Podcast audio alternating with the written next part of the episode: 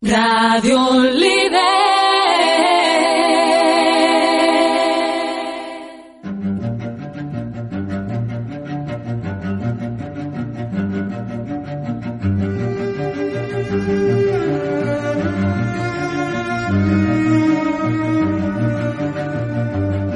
Aquí comienza Radio y Hacking, el programa de Radio Líder dedicado al mundo de los servicios de inteligencia y la ciberseguridad, con Antonio Lodeiro y David Marugán.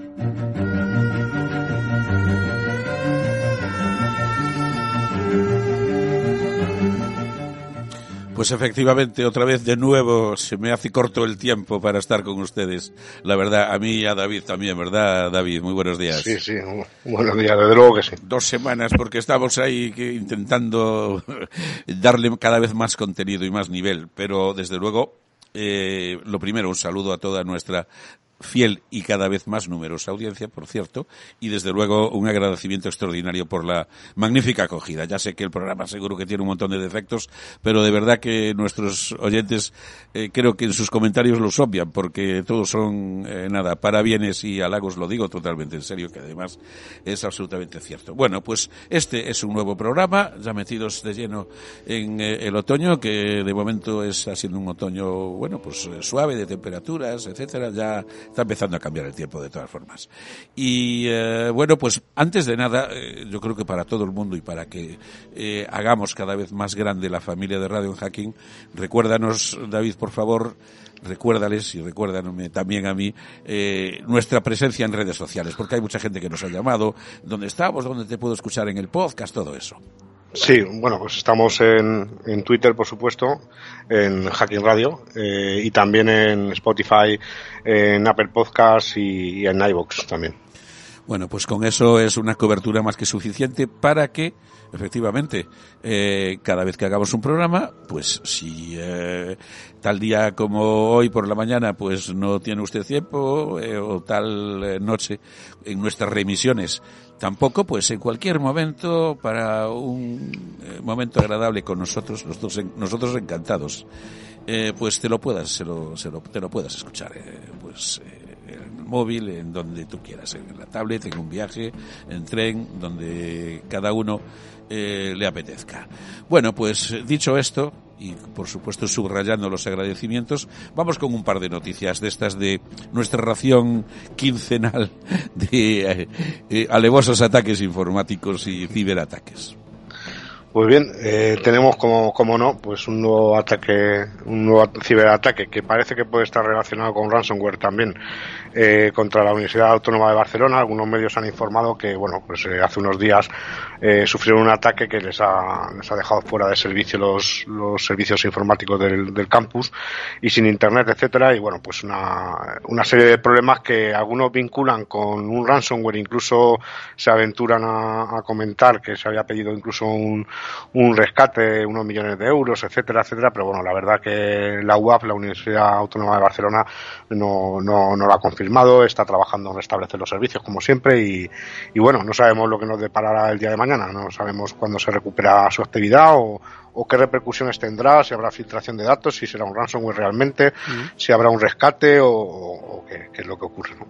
Sí, porque además eh, tenemos que tener en cuenta que eh, durante la pandemia todavía hay un montón de actividades que se hacen online, ¿no? Con lo claro. cual, eh, eso es un, vamos, un perjuicio extraordinario para el funcionamiento normal de una entidad universitaria, ¿no? Claro, lo agrava si cabe. O sea, lo agrava, lo efectivamente, claro. Efectivamente. Aunque eh, hace ya unos días la UAP que había suspendido su actividad eh, ese mismo día, pero bueno, dos días después eh, reprendió un poco la actividad, ya esta vez offline, pero bueno, con, con eh, serios problemas para recuperar, porque deben ser unos ataques muy duros los que se están produciendo últimamente. Sí, sí, no, no, lo estamos viendo. Es que no hay prácticamente día que no haya una, un organismo, una empresa, una institución que esté afectada por un ataque de este tipo. De hecho, leí, eh, ahora vamos a hablar de un ataque, eh, un ataque DDoS, que lo vas a explicar tú, lógicamente. Eh, pero antes, curiosamente, el otro día eh, leí una noticia sobre que el Departamento de Estado de Estados Unidos sancionó a una plataforma de criptomonedas porque estaba relacionada con el cobro de ransomware, ¿sabes? Claro. Sí, bueno, es un tema jurídico legal que. Sí, el, bueno, el Departamento del Tesoro, perdona, efectivamente es un tema financiero, ¿no?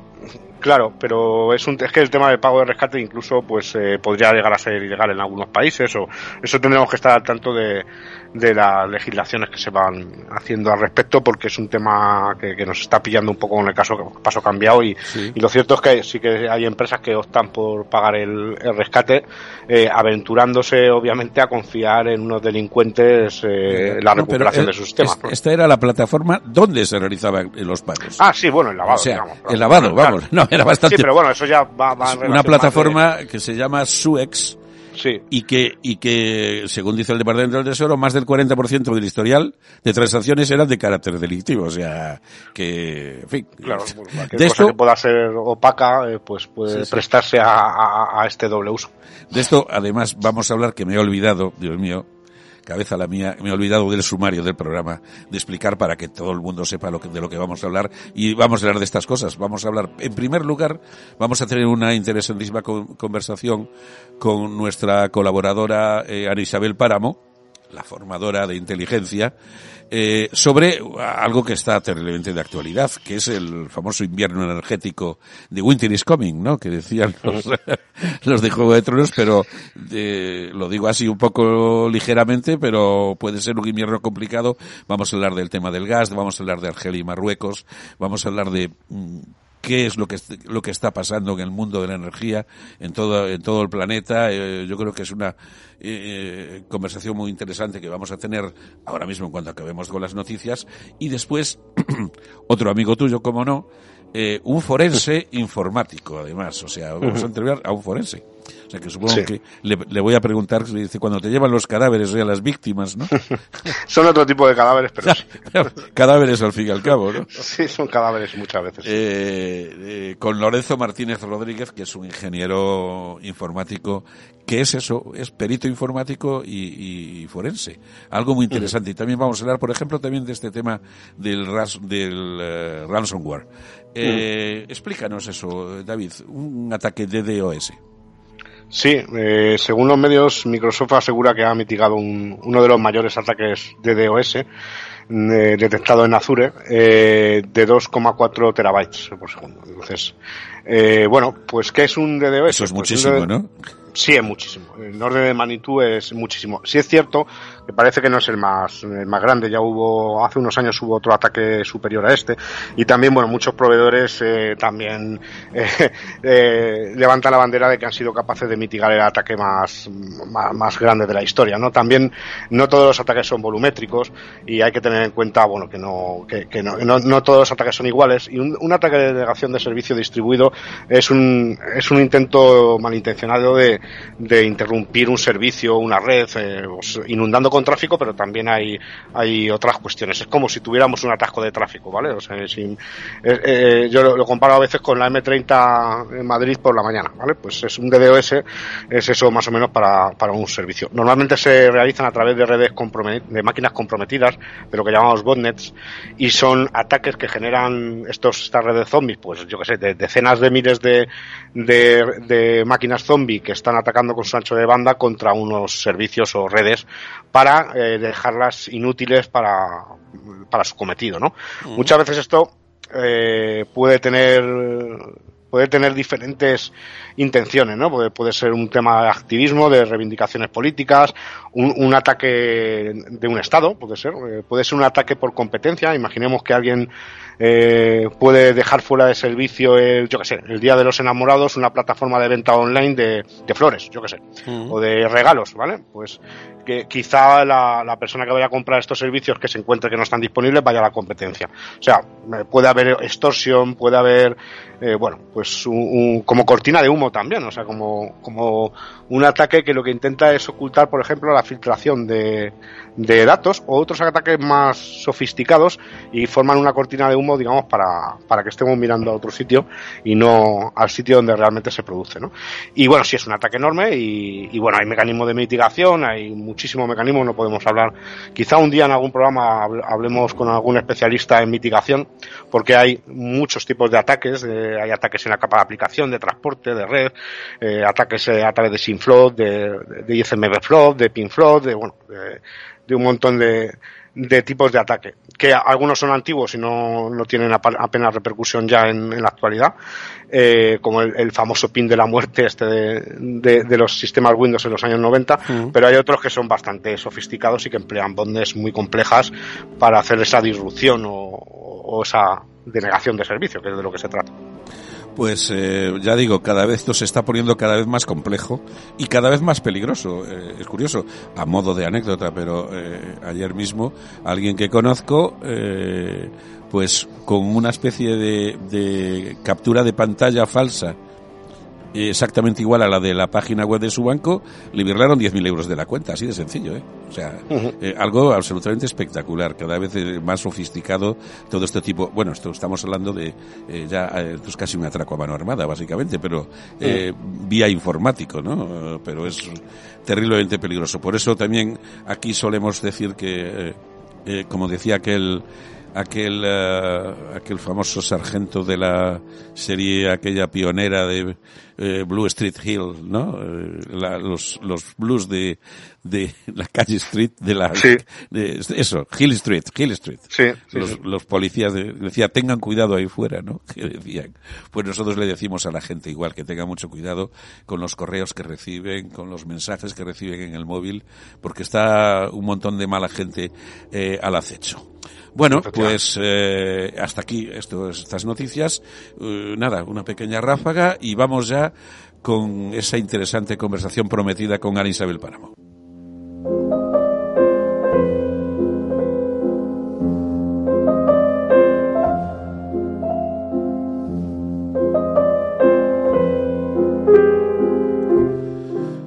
Pues nuestros oyentes eh, ya eh, conocen y aprecian a Ana Isabel Páramo de uno de nuestros primeros programas. Habíamos hablado de inteligencia y hoy, como decíamos, vamos a hablar de ese eh, pues preocupante a lo mejor invierno energético que nos espera y vamos a intentar dar las claves de qué es lo que está pasando, sobre todo con el tema, con todas las fuentes energéticas, pero el asunto del gas que nos trae a todos de cabeza y pues nuestros proveedores, ese conflicto entre Argelia y Marruecos eh, antes vamos a recordar que Ana Isabel es licenciada en Derecho en el ICAICADE, eh, que ha hecho muchos cursos eh, en análisis de inteligencia, en posgrados, tiene experiencia profesional en el sector de seguros, pero básicamente su trabajo en los 20 años, casi últimos 20 años, pues en el Ministerio de Defensa 10 como analista de inteligencia, otros 10 como formadora en materia de análisis de inteligencia. O sea, la persona adecuada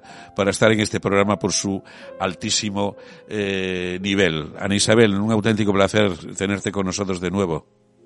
Buenas tardes, ¿qué tal? El placer es mío. Muchísimas gracias por contar conmigo. Pues eh, poco más que decir, que presentarte y entrar ya absolutamente eh, en materia. Yo como te he presentado, eh, le cedo la primera, le cedo, es, un decirlo de le cedo. creo, creo que es tu turno, David.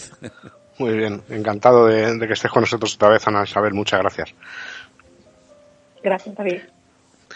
Bueno, la primera pregunta que se me ocurre es, por entrar en, arena, es la situación en el norte de África y el mercado de gas. ¿Cuáles son las repercusiones para España, en especial en los costes de la electricidad, según, según tú? Pues el coste de la electricidad todos estamos sufriéndolo de una manera o de otra. Eh, parece que los augurios no son muy buenos. Eh, de aquí, por lo menos a los próximos, vamos a ser seis meses, no son nada buenos. Y una de las cosas que quizá los más profanos en el tema nos suele llamar la atención es que el gas desempeña un papel importante en la producción de energía eléctrica, porque quizá algunos tenemos en mente pues los molinos eh, y las presas y muy poco más, ¿no? Pero el gas también es uno de los eh, ingredientes fundamentales para la producción de energía eléctrica. De alguna manera es uno de los culpables del precio de la luz, no es el único, pero es uno de ellos. Y en nuestro caso concreto de España, pues eh, tenemos más incertidumbre, no solamente respecto al precio, sino incluso respecto a un problema de, abastecimiento, o mejor dicho, de desabastecimiento. Y esto en vísperas de los fríos invernales, como hace un momento decía Antonio. Con lo cual, eh, lo que está pasando en el norte de África, pues siempre nos influye. Y ahora, como no podía ser de otra manera, pues también. Tenemos a dos países, como son eh, Marruecos y Argelia, que son nuestros vecinos del sur, que tienen unas relaciones, mm, bueno, complejas eh, y ahora mismo, pues rotas prácticamente y ahí está eh, la amenaza del problema de, uno de los canales que nos suministra gas a España, que es el gasoducto del Magreb. Fundamentalmente, este gasoducto parte de Argelia, pasa por Marruecos y llega a la península. Claro, si la ruptura de las relaciones eh, pues alcanzaran un nivel más elevado, lo que podría ocurrir es que Marruecos negara el acceso del gas argelino, con lo cual el mayor perjudicado probablemente sería Argelia por un lado, pero por otro eh, no cabe duda de que seríamos nosotros, porque aunque el gas argelino también puede llegar eh, directamente desde Argelia a Almería, pero ese gasoducto no es capaz de asimilar la gran cantidad de, gas que, necesitamos en, la España peninsular, en este caso, para producir la energía eléctrica con lo cual el panorama pues eh, puede complicarse bastante en virtud de cómo evolucionen las relaciones entre estos dos vecinos.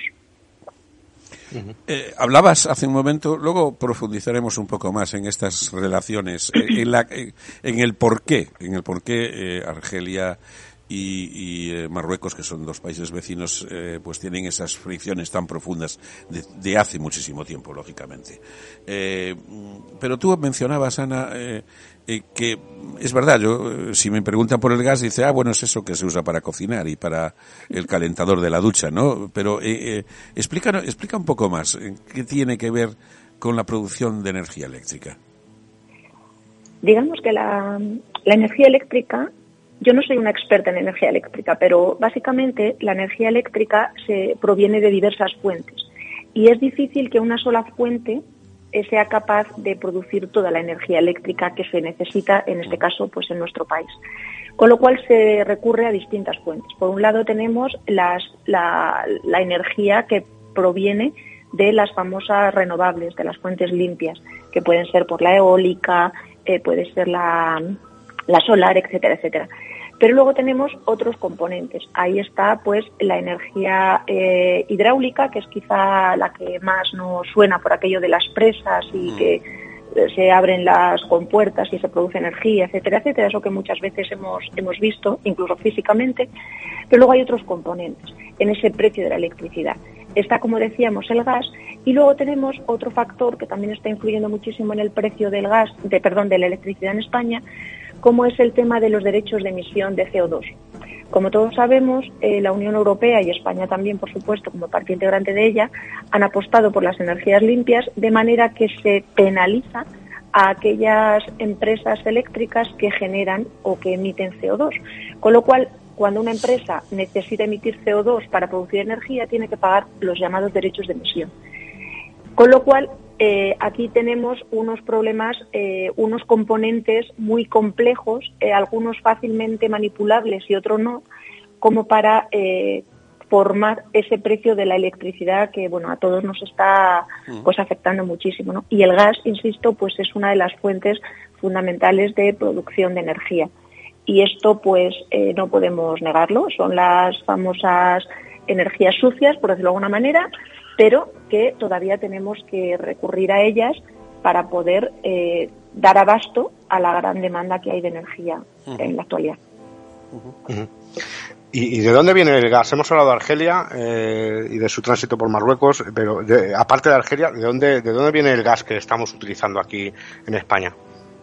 En España, fundamental y básicamente, en un porcentaje muy alto viene de Argelia. Digo fundamental y básicamente, por, este tema de los gasoductos, del gasoducto que tenemos, uno directo a Almería y otro por Marruecos, el gasoducto del Magreb. ¿Puede haber más formas de llegar el gas? Sí. Puede llegar eh, por medio de transportes de lo que es el gas licuado pues en contenedores eh, especialmente habilitados para ello. De hecho, hace unas semanas salió una noticia en prensa donde decía que Nagas, eh, en el puerto de Barcelona, estaba haciendo acopio de gas por lo que pudiera ocurrir, ¿no? Y de hecho, pues también, eh, como todos sabemos, hace no mucho el, el ministro de Asuntos Exteriores estuvo en Argelia y probablemente uno de los temas que estaba incluido en la agenda era el, suministro del gas. ¿no? Ahora bien, si bien España fundamentalmente recibe de, Argelia, también recibe de otras zonas, pero ya digo que entonces el transporte es eh, marítimo, y marítimo me refiero por, barco, por, buques, es verdad que en Europa hay otras posibilidades de recibir el gas y en Europa no tanto miran al Magreb como a lo que es el este porque en la cabeza de todos y de los líderes europeos también, pues está la crisis del gas que, sufrieron hace, creo que fue cuatro o cinco años, cuando con ocasión del conflicto entre Rusia y Ucrania, pues eh, quedó prácticamente desabastecida Europa, ¿no? Y eso pues significa, significa mucho. Que es, para bien o para mal, ese gas del este a España, digamos que no llega por tierra, por gasoducto, por un motivo muy claro y es que Francia ha puesto ahí un, una traba, una traba totalmente, eh, digamos, legal y, bueno, pues muy para sus intereses. ¿Por qué? Porque lo que quiere Francia es que no entre el gas en Francia y, por tanto, no llegue a la península por su territorio porque prefiere vendernos la energía nuclear, que también forma parte, perdón, del bombo o del, del, de la coctelera de los precios de la producción de la energía, claro porque si alguien no lo sabe, eh, que a estas alturas, que seguramente la mayoría ya lo conocerán, eh, Francia nos está vendiendo eh, muchísima, muchísima energía eléctrica producida por sus innumerables eh, eh, centrales nucleares, que ahí juegan muy duro en esa liga los franceses. Eh, algo, algo que los españoles probablemente no hayamos tenido la clarividencia de hacer en su momento, sobre todo porque la energía nuclear ha mejorado en, todos los sentidos la seguridad y otras cuestiones. Pero mm, profundicemos, si te parece, eh, Ana Isabel, eh, en las, estas fricciones entre esos dos países del Magreb. El problema fundamental entre Argelia y Marruecos viene del, del Sáhara, fundamental y básicamente. Eh, ya sabemos todos que Marruecos pretende, y de hecho es uno de sus objetivos prioritarios en política tanto nacional como internacional, eh, la anexión del Sáhara de una manera total y eh, de hecho pues ha hecho movimientos y últimamente hemos hemos podido asistir a algunos eventos relacionados con la postura de defender y de proclamar la marroquinidad del Sáhara y de hecho hace relativamente poco unos meses Estados Unidos reconoció que el Sáhara era marroquí. Claro, esto tiene una trascendencia porque Argelia dice que, bueno, una cosa es que Marruecos está haciendo su, su juego yo no digo que no sea legítimo, pero está haciendo su juego en relación con el Sáhara, pero Argelia también tiene ahí sus intereses. Al final, ¿el Sáhara por qué importa? Pues porque, aunque algunos pensemos o podamos tener en la cabeza que es un montón de arena y un desierto y demás, pues no es solo eso, porque es una fuente de recursos. Al final, casi siempre, detrás de algo que suscita interés, casi siempre en lo público y en lo privado, siempre hay dinero. Mm. Con lo cual, este es el origen de, eh, de esas de ese malestar y de esas malas relaciones entre los vecinos. A lo que hay que añadir que normalmente quienes se llevan mal, pero en la vida de los países y en la vida del vecindario, son los vecinos. ¿Por qué? Pues porque con quien realmente es muy difícil llevarte mal es con un vecino lejano, al que prácticamente no ves. Con lo cual ahí tienen eh, intereses pues muy claramente contrapuestos.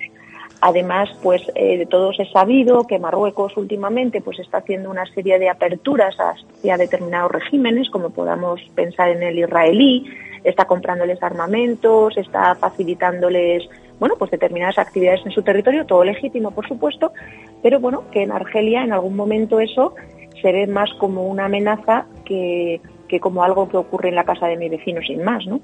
Y dicho de una manera muy sencilla, porque el tema es mucho más complejo, pero eso es fundamentalmente lo que está en la base del problema del contencioso que tienen en Marruecos y Argelia. Ha habido ocasiones en las que esto ha sido más dulce, más dulce en el sentido de que no había eh, un enfrentamiento diplomático tan abierto, pero pensemos que las fronteras entre Argelia y Marruecos llevan cerradas años.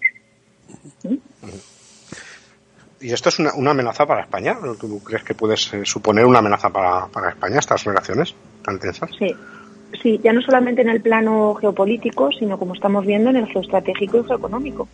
Porque claro, si mañana las relaciones se enquistan más y Marruecos dice, pues eh, levanto aquí el muro, eso por supuesto, lo de levantar el muro es un poco visual nada más, ¿no? Y no pasa el gas, pues imaginémonos lo que nos pasa a España. O sea, sufriríamos una pobreza energética, pero una pobreza energética no porque los ciudadanos no pudieran pagarlo, sino porque nosotros o bien lo tuviéramos que comprar deprisa y mucho más caro, mm. y por supuesto la electricidad se, se dispararía. Pero es que además está el otro problema del que yo hablaba antes, y es el tema del desabastecimiento. Porque el otro día hablaba con una persona muy metida en este mundo y me decía, ya, pero es que todo esto está comprado ya con antelación, porque el mercado del gas es un mercado a futuro. Ya, ya, si tú puedes haber comprado lo que quieras, pero si el medio por el cual te hacen llegar el gas está roto. Si se corta el grifo, ¿no? Eso es, de poco me sirve tener comprado si no me lo puedes hacer llegar. Y de hecho lo estamos viendo de una manera muchísimo más visible con el tema de los contenedores, ¿no? Sí, hay empresas, hay eh, ciudadanos incluso que tienen comprada mercancía, pagada incluso, pero que no llega porque los contenedores no, porque tenemos esa crisis en los puertos que, no dan abasto para, para recibir tanta mercancía como está pendiente de despacho. Sí, y, además, eh, recordando algo que acabas de decir, Ana, eh, el asunto del Frente Polisario y el contencioso en el Sáhara Occidental nos pilla a España por el medio, vamos, ¿no? Por supuesto. ¿Y eh, cómo se ve desde la Unión Europea? Primero, ¿esto es también amenaza a algún país europeo aparte de nosotros? Porque estamos justo en el geográficamente en donde estamos. Pero además, eh, en Europa, ¿cómo ven el conflicto? Ya sabemos, el, acabas de mencionar lo de Estados Unidos, eso ya nos queda claro. Es un poco eh, el gendarme antiterrorista o algo parecido que podía llamarle, ¿no? O, eso cree Estados Unidos, no, no sé muy bien. Eh, pero también Europa eh, también puede que se vea implicada en este conflicto. Pues digamos que a Europa le afecta el conflicto porque como vivimos en un mundo global, pues todo nos afecta a todos. Pero el problema para Europa, entendiendo por Europa ahora, eh, de, de Francia para el norte y para el este y fundamentalmente de la frontera este de Francia para el este y para el norte, porque Francia es una especie de isla desde el punto de vista energético porque tiene su propio sistema, que es la energía nuclear, como se ha dicho antes, ¿no? Pero en Europa, si bien este problema del norte de África también les puede afectar, su mayor preocupación está en el este.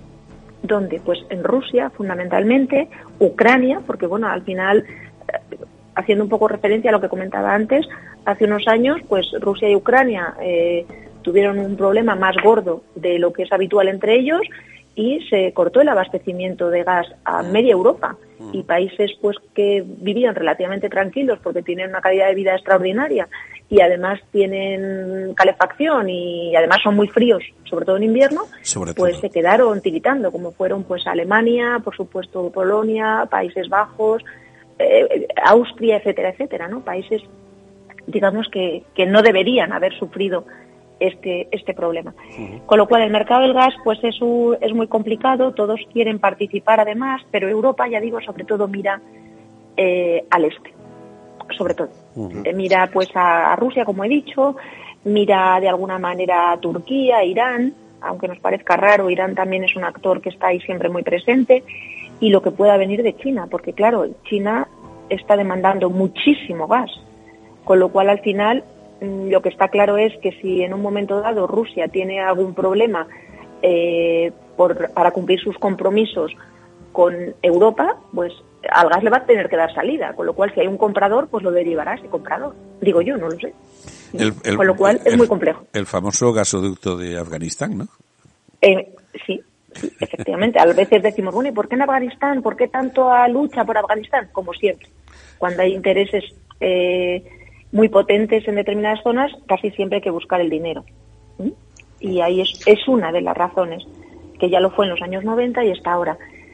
Y claro, todos sabemos que estos gasoductos eh, pues pasan por una serie de países con unos niveles de, inestabilidad, como puede ser el de Afganistán. Con lo cual, ¿qué va a pasar con ese gasoducto? Pues se verá. También tenemos el proyecto del Báltico, que está ahí muy parado, que se pretende, que pretende llevar el gas desde Rusia directamente a, a Europa, entendiendo por Europa, Europa Occidental, sin pasar por, por Ucrania, pero ahí está, todavía pendiente de permisos, no se prevé que entre en funcionamiento antes del año 2022. Tenemos el, el famoso gasoducto desde Turkmenistán, que iría pues hasta hasta Turquía eh, a través de Irán y luego muy probablemente, por supuesto, a Oriente Medio y, a China. Tenemos miles de, gasoductos ahí pendientes, pero el problema es que los productores están donde están, porque Estados Unidos es cierto que también produce gas y además produce un gas, eh, pero caro por el tema del fracking, pero es que además de la producción cara por el, por el proceso de extracción del gas, es que hay que traerlo desde allí y desde Estados Unidos pues no tenemos gasoducto, con lo cual eh, la opción de, tirar buques eh, pues tampoco es barata. Con lo cual, bueno, pues ellos también se van a ver afectados, pero insisto, su mayor foco de preocupación está al este de Europa, más que al sur. ¿Cuáles son los principales suministradores de, gas, independientemente de por dónde tengan que transitar el origen del gas para la Unión Europea? Eh, ¿Cuáles cuál serían sus principales suministradores, por tanto, Rusia y Rusia, Turkmenistán también es muy importante y casi todos los TANES, ¿eh? Uzbekistán, Turkmenistán, casi todos. Y, y bueno, pues están ahí entrando. Pero claro, eh, ahí es que hay muchos muchos actores porque ya no solamente es quiénes son los productores, que son fundamentalmente esta zona, digo, eh, digo con vistas a Europa, ¿eh? Mm. pero claro, tenemos que, que ese, ese gas hay que transportarlo. Y una de dos, o se transporta por gasoducto o se transporta eh, a través de, normalmente, transporte marítimo. Normalmente. Claro, también tenemos que tirar de transporte terrestre, porque normalmente el mm. gas no está ahí al borde del mar, ¿no? Con lo cual todo esto pues encarece muchísimo, pero esa es la zona, digamos, caliente del gas en cuanto a Europa se, se refiere. Ahí tenemos otros factores de, posible desestabilización, como, como comentábamos antes, pues ahí está Turquía con todo su crecimiento y su potencial, ahí está India, que también empieza a demandar muchísimo gas y que obviamente tiene que venir de Centro Europa, perdón, tiene que ir de Centro Europa para allá. Por supuesto, China, pues ya, ya sabemos qué es lo que está pasando. A todo esto se complica muchísimo porque además traerlo de otras zonas que no sean Europa Central eh, ya no solamente es el coste, sino que, por ejemplo, ha aparecido otro problema adicional, por si teníamos pocos, y es que la gran sequía en Brasil pues ha, provocado que la producción de energía eléctrica mediante presas, lo que es la energía hidráulica, mm. pues tenga bastantes problemas. Con lo cual, ¿qué hace? Pues demanda más gas. Estamos hablando de Brasil, no estamos hablando de un país de 15 millones de habitantes, precisamente. Con lo cual, todo esto, pues al final es como una bola que va creciendo y que hace que el, que el problema eh, sea bastante más complicado de lo que en apariencia pues puede parecer a un ciudadano, vamos a decir, normal como podamos ser cualquiera de nosotros. Complicado y, y que, vamos, yo te, pregunto así sin más de qué, eh, de, qué, de qué recursos disponemos para producir energía eléctrica, pero es, por lo que me estás contando está claro que la independencia energética de Europa Occidental es, eh, vamos, una entelequia, eso es imposible de conseguir. Nosotros no tenemos nada, prácticamente, ¿no? A día de hoy es difícil. De, de hecho, siempre hablamos de la autonomía o de la independencia estratégica mm. y esta es una de las independencias estratégicas, la energética, claro. ¿Y quiénes lo tienen? Pues muy pocos países, muy pocos países, porque algunos son productores, pero luego no lo saben procesar o no lo utilizan.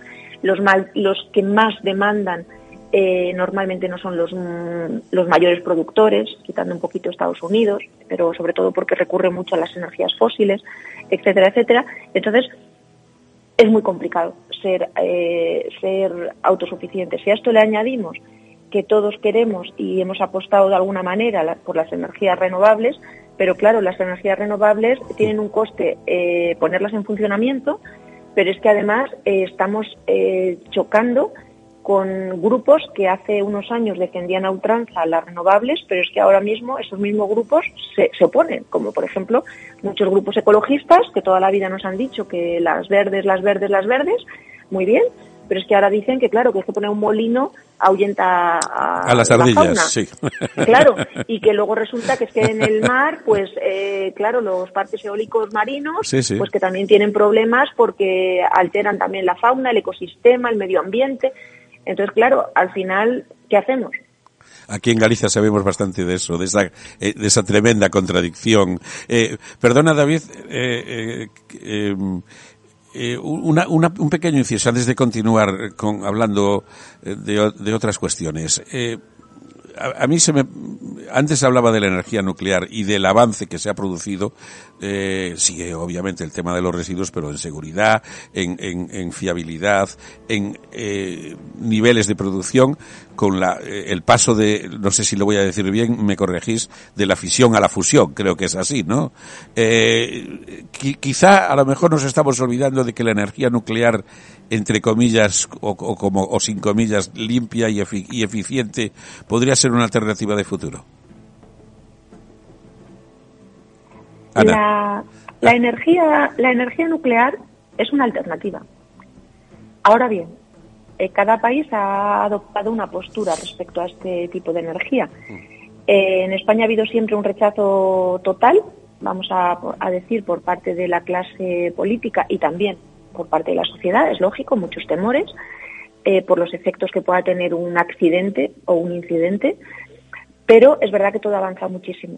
Lo que sí que es cierto es que hace dos años nadie hablaba de energía nuclear como una alternativa en España hmm. y ahora algo se oye.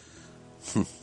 ¿Eso quiere decir que vamos a apostar por las por la energía nuclear? Pues no sabemos, porque también están ahí diciendo que es que las energías nuclear, perdón, las centrales nucleares pues para ser eficientes y eficaces, primero hay que amortizar el coste de construcción, etcétera, etcétera. Con lo cual puede que sea una alternativa, pero a corto plazo yo creo que no. En España. ¿eh? Desde, un análisis de futuro de, de, inteligencia económica, ¿cuáles pueden ser los escenarios que se barajen este invierno? Pues este invierno, en los escenarios que se pueden presentar dependerá muchísimo de cómo vayan evolucionando los actores y las variables que tienen algo que jugar aquí. Eh, imaginémonos, el, el, conflicto de Argelia-Marruecos, pues no hay que perderle de vista, porque dependiendo de cómo evolucione, pues veremos si vamos hacia un cierre o no del gasoducto y por tanto del suministro. Pero también tendremos que ver cuál es la demanda de otros países. China parece ser que hay una crisis, que ya veremos bueno, pues dependerá mucho de, cuánto sea capaz de demandar China y, por tanto, de, que el precio suba. Eh, también habrá que prestarle mucha atención, por ejemplo, a Irán, del que también hemos hablado, pero es que se, especula con que Irán eh, en dos años será o abastecerá el 43% del gas eh, desde luego que para lo que es Europa y, sus derivadas hacia China, lo cual es una cantidad nada despreciable. Pero claro, tenemos el tema de las sanciones de Estados Unidos. Pero bueno, a China tampoco le importan las sanciones, con lo cual es todo muy complicado. ¿Cuáles son los escenarios? Pues los escenarios son aquellos que se deriven de cómo vayan interactuando las variables. Con lo cual, desde el punto de vista de inteligencia, lo primero que tenemos que ver es cuáles son esas variables, esos actores que más influencia tienen a la hora de, de, elaborar o de incidir en el precio de la energía, no solamente en el suministro de gas, sino en lo que es toda la energía, ver cómo interactúan entre ellas y cuál es más dependiente de otra, es decir, los impactos cruzados que pueda haber entre unas variables y otras, y a partir de ahí ver posibles opciones. Y una vez que veamos las opciones, analizar cuáles serían los impactos para los intereses o bien de España o bien de cada empresa, si hablamos de inteligencia económica empresarial, y poner todo lo que esté a nuestro alcance para evitar que por lo menos se produzca el más peligroso de todos, que sería, pues, desde luego, el desabastecimiento, entiendo. Eh, ya nos queda poco tiempo, pero no me puedo resistir ya que estamos hablando, y tú eres una reputada especialista de temas de inteligencia económica, eh, si cualquier persona, y supongo que en una empresa cada vez más esto será eh, un valor eh, extraordinariamente añadido, ¿dónde se puede uno formar en esta disciplina concreta de la inteligencia económica? Pues en España en inteligencia económica hay varios programas, sobre todo de posgrado. Tiene, yo voy a hablar solo de aquellos que conozco, claro, de los que no conozco todo un poco difícil. Eh, la Universidad Autónoma de Madrid tiene un máster en inteligencia económica. Eh, es verdad que desde mi perspectiva va bastante orientado al tema de análisis de datos, de lo que es la business intelligence, pero es un máster en inteligencia económica. La Universidad Nebrija ha puesto en marcha este año por primera vez, eh, no por primera vez, sino el primer máster oficial en España en inteligencia y ciberinteligencia con una eh, posible rama orientada a la inteligencia económica o empresarial. La Universidad de Distancia de Alicante también tiene programas en inteligencia económica o empresarial. No universitarias que también ofrecen esta formación, pero no estamos muy preparados aún para, para esto que, se supone que se nos avecina. Eh, en paralelo, que tenemos? Pues tenemos una delegación en España, por lo menos una, no sé si habrá más, de la Escuela de Guerra Económica Francesa, que siempre es una buenísima opción para formarse en inteligencia económica, aunque luego haya que quitarle determinados sesgos o adaptarlo a lo que es la necesidad de una empresa española o del propio Estado español. Pero bueno, aquí vamos despacio. Pero vamos, que es lo importante. Bueno, tu alma mater eh, el ICADE tiene eh, un posgrado, ¿no? Me parece. Sí, tiene un posgrado, cierto. Perdón, se me ha olvidado. Tiene un posgrado. en... uy, madre mía. Uy, cómo se entere. se me va a enfadar. Sí, sí, sí. sí. Eh, lo digo, lo digo porque, porque yo sé que tú lo has hecho, además. Sí, sí, sí, sí, cierto, cierto. Perdón, perdón. Tiene un posgrado en inteligencia económica y seguridad. Totalmente. Además, es un sitio, en fin, el ICADE no es un sitio cualquiera tampoco. No, no, es un sitio cualquiera. además, es un posgrado muy bueno, pues muy bien constituido. De hecho, se va a celebrar ahora próximamente el décimo aniversario del posgrado y, bueno, pues ya van nueve ediciones. Se va a celebrar la próxima, eh, la décima. Y, bueno, pues está muy consolidado. Es cierto que, está muy consolidado. Pero mucho en inteligencia económica, eh, lo que es en España, no hay. David, perdón. Pero insisto que poco a poco está habiendo. Bueno, y para, en tu opinión, ¿cuál es el, principal escollo para emplear la inteligencia económica en las empresas actualmente? Pues el principal escollo es, primero, el desconocimiento, sobre todo si hablamos de pymes. Y pymes algunas nos sorprendería porque es una ME muy cerca de la grande. ¿eh? Pero bueno, ahí es el desconocimiento porque muchas empresas, muchos directivos no saben que la inteligencia económica es una herramienta que pueden utilizar de una manera, como siempre decimos, ética y legal y que está a su alcance. Ese es un escollo. Y luego otro escollo importante, en las que quizá ya tienen unidad de inteligencia, es para qué existe realmente la unidad de inteligencia. Porque dependiendo de dónde esté ubicada, a veces si lo ubicamos en un departamento de seguridad, pues parece que solamente tiene que abastecer de inteligencia al departamento de seguridad, cuando normalmente eh, están pensadas o diseñadas, o al menos eso ocurre en otras multinacionales, para eh, dar o proveer de inteligencia a toda la organización.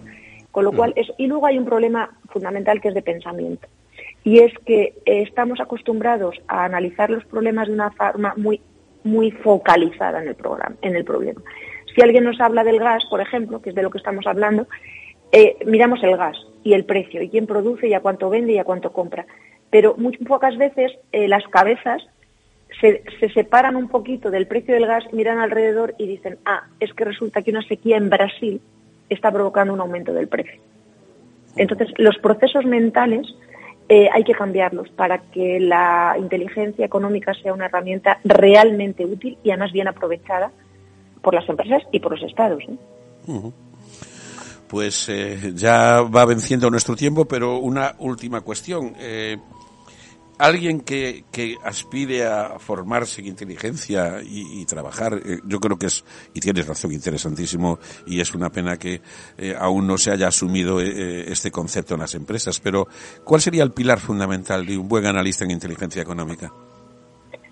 El pensamiento crítico y el pensamiento lógico, por supuesto, también, pero el pensamiento crítico y el creativo el pensamiento crítico, cuestionarse, ver más allá de no, crear, no, quedarnos con lo obvio, no, no, pensar que lo que más suena es lo que tiene más trascendencia, sino buscar un poquito más allá, plantearse por qué las relaciones son así y si no pueden ser de otra manera. Y luego la creatividad, que a muchos, desde luego que de mi generación, a prácticamente todos nos la mataron, porque la creatividad era cosa de los artistas, pues está cobrando la importancia que creo que debe tener y es que ya lo dijo Einstein, ¿eh? que no es precisamente del siglo XXI, que lo que no se puede hacer es pensar para solucionar un problema nuevo de igual manera que se pensaba cuando lo generamos. ¿Mm? Entonces, a problemas nuevos no podemos aplicar eh, procedimientos mentales o de otro tipo, antiguos. Entonces yo creo que el escollo fundamental es eh, la mente humana, eh, la forma de pensar, y en eso casi nadie nos enseña.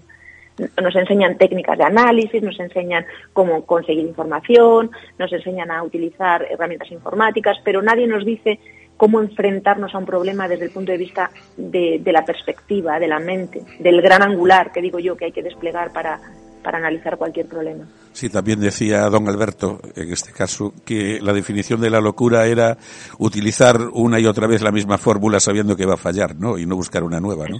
Eso es. Eso en fin. Bueno, Ana, un auténtico placer como siempre y gracias por tus enormes conocimientos y como dices tú, tu gran angular y tu espíritu crítico que eh, siempre eh, nos acompaña en este programa.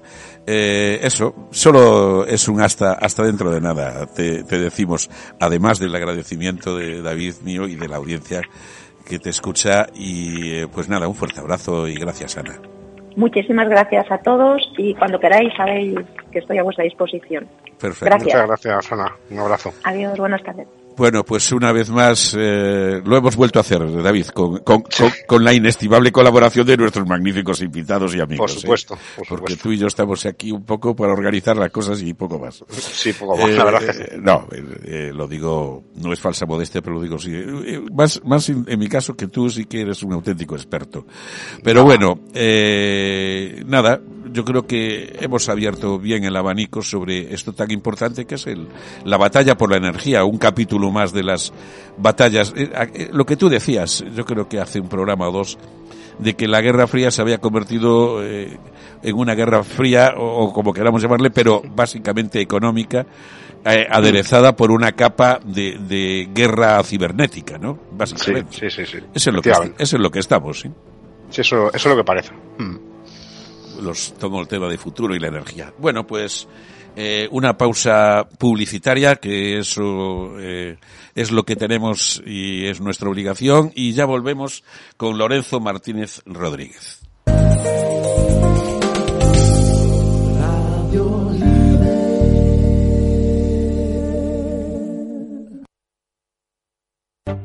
El email, acceder. Uf, la factura de José. ¿Gran promoción? Me encantan las ofertas. ¿Qué pasa? ¿Qué es esto? ¿Un virus? ¿Se ha colgado el ordenador? ¿Qué le pasa? ¡Ay! No funciona nada. No puede ser. No puede ser. ¡Ay! Despierta. No conviertas la tecnología en tu peor pesadilla. Protege tu empresa. Perseus y RC Abogados. Especialistas en delitos informáticos. 661 09 91 22. Perseus y rcabogados.com.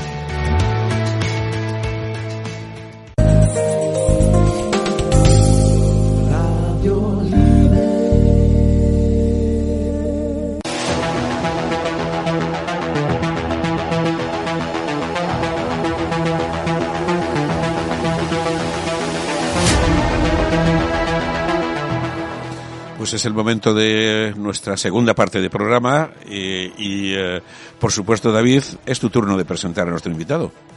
Muy bien, pues un, placer eh, presentar a, un invitado y, en mi caso también un, gran amigo de hace muchos años. Es eh, Lorenzo Martínez Rodríguez, es ingeniero en informática por la Universidad de Deusto. Tiene más de 20 años de experiencia en ciberseguridad. Es perito informático forense e incident responder. Es director de la empresa Securízame, es una empresa española especializada en ciberseguridad y de gran reputación, ¿no? igual que. Eh, un gran profesional y una, y una gran persona, que puedo dar, dar fe de ello. buenos días, Lorenzo, ¿qué tal? Muy buenos días, David. Joder, de nueva presentación. No, no merecen Muchas gracias. Vamos a entrar un poco en, en harina eh, con, el tema que, que me, hizo no contactar contigo para tú como gran experto en, el tema eh, para, para la audiencia, para el público en general, el, ¿qué es un ransomware y qué diferencia hay con otros tipos de malware? Bueno, vamos a ver. Eh, un malware fundamentalmente es un software que hace algo mal Entonces, eh, el ransomware en concreto eh, lo que hace es secuestrar los ficheros, la información, los sistemas de una persona o de una organización completa y directamente pedir un dinero a cambio. O sea, te cifra o malamente dicho te encripta todos los ficheros, les cambia la extensión y por supuesto su contenido y el ciberdelincuente lo que hace es dejarte un mensajito en el que te dice si quieres volver a ver tus datos pasa por acá, ¿no? Esa es un poco la, historia. Te obligan a pagar eh, una cantidad en bitcoins, que precisamente ahora no es que esté barato, eh, y bueno, pues eh, al final obliga a la empresa a hacer un desembolso, pero además pone en jaque previamente toda la, información de la empresa, no le, digamos que pierdes el servicio porque no puedes trabajar. ha habido casos pues, sonados en empresas españolas como el grupo Prisa, por ejemplo, eh, que directamente tuvieron que estar una semana eh, con máquinas de escribir, o sea, no, no, podían tener acceso a nada, ¿no? Siguieron emitiendo, ole por ellos, pero eh, con máquinas de escribir, ¿no? O sea, estaban totalmente cao hasta que recuperaron el servicio. Y bueno, en otros casos también lo que hacen es, aparte de, de, pedir tu dinero para recuperar la información, es chantajear. O sea, el ransomware ha ido evolucionando eh, de manera que en un primer momento te pedían muy poquito, luego cuando vieron que la gente pagaba, pues empezaron a pedir mucho más dinero y luego además, eh, ya que tenían acceso a la información, te robaban información sensible, miraban dentro, identificaban si esto era información sensible, si no lo era, y te amenazaban con que si no les pagabas, eh, publicarían la información. O sea, ya va más allá del, de negarte el servicio, de dejarte sin poder trabajar sino además también el, generarte un problema enorme con tus clientes o con tu vida. Eh, ¿Qué tal? Muy buenas, eh, Lorenzo. Soy Antonio. Muy buenas, Antonio. Mira, eh, efectivamente, yo antes, curiosamente, al, comienzo del programa le, comentábamos, David y yo, una noticia de que el Departamento del Tesoro de Estados Unidos había sancionado a una, a una plataforma digital que el 40% de sus de sus actividades eran eh, lavar dinero de ransomware, ¿no? O sea que fíjate, o sea, eh, ya ves tú, ¿no? Cómo está la cosa, pero hagamos un poco, tú mencionabas un poco que ha ido evolucionando, hagamos un poco de historia si te parece. Eh, esto supongo que habrá ido al hilo del desarrollo de la informática como, y, de toda la digitalización de la, de la economía y la sociedad, ¿no? Pero haznos un poco de historia. Bueno, el primer ransomware que, del cual se tiene noticia, aunque de alguna manera ha quedado documentado, se supone que es uno que hubo en 1989, eh, en el cual eh, pues una, una persona recibe, eh, su jefe le dice, mira, analízate este disquete de, que tienes aquí, que proviene de la Organización Mundial de la Salud y que es para analizar, habla no sé qué investigación sobre el SIDA, ¿no? Y, y, bueno, vale, pues espera que lo mire. Entonces, al abrir eh, o al enchufarlo o al no me acuerdo exactamente qué fue lo que pasaba eh, pues se supone que le pedía una cantidad bastante pequeña en aquella época no era tan pequeña pero bueno eh, dentro de lo que hay se le pedía creo que eran 189 dólares que enviase a no sé dónde para recuperar la información del PC ¿no? o recuperar la vuelta al PC bueno se puede titular como el primer ransomware sí aunque para mí sinceramente el primer ransomware eh, es el, que he vivido yo, ¿no? El primer ransomware heavy que hemos tenido en España eh, fue el de correos. O sea, el de correos que creo que fue en 2013, si no me equivoco, 2013, 2014, no recuerdo ahora mismo, pero por ahí eh, fue el primer, el primer ataque monstruoso en el cual además se, se manipulaba un contenido, se generaba un contenido falso en el cual, claro, la gente no estaba acostumbrada a recibir ese tipo de correos y la gente hacía clic, se descargaba eh, un bicho que lo que hacía efectivamente era cifrar los ficheros del ordenador en el cual lo hacía.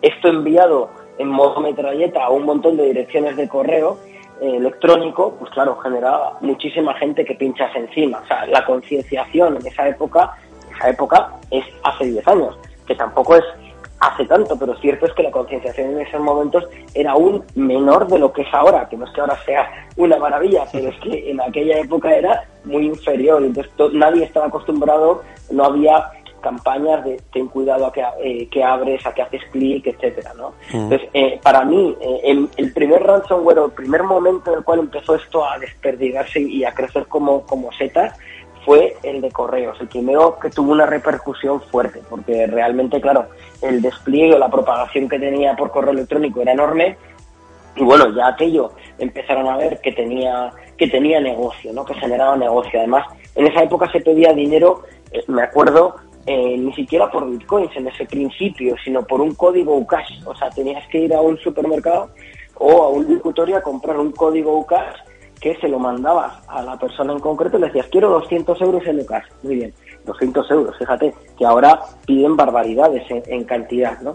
Y le mandabas el código y él te mandaba el decryptor y descifrabas el, el tema. ¿no? Ahora eso ha evolucionado muchísimo a pedirlo en bitcoins, eh, dado que el bitcoin pues ha pegado un, pelotazo tremendo eh, y el valor del bitcoin ahora está por las nubes, claro, al final esto pues en lo que deriva eh, es en que quien haya hecho dinero en bitcoins en esa época ahora tiene dinero infinito para seguir invirtiendo en eh, la industria del malware, ¿no? Y en generar eh, malware mucho más sofisticado, en generar, mm, en comprar zero days que cuestan un dineral, en comprar bases de datos incluso de que se encuentran en la deep web, eh, tanto de, credenciales de acceso, por ejemplo, de VPN en determinados entornos, esto me consta, que vamos, lo he vivido por empresas que nos han llamado con, eh, sí, no, es que nos entraron y bueno, pues hablando con el malo nos dijo que había entrado a través de haber comprado un listado de no sé cuántas credenciales de VPN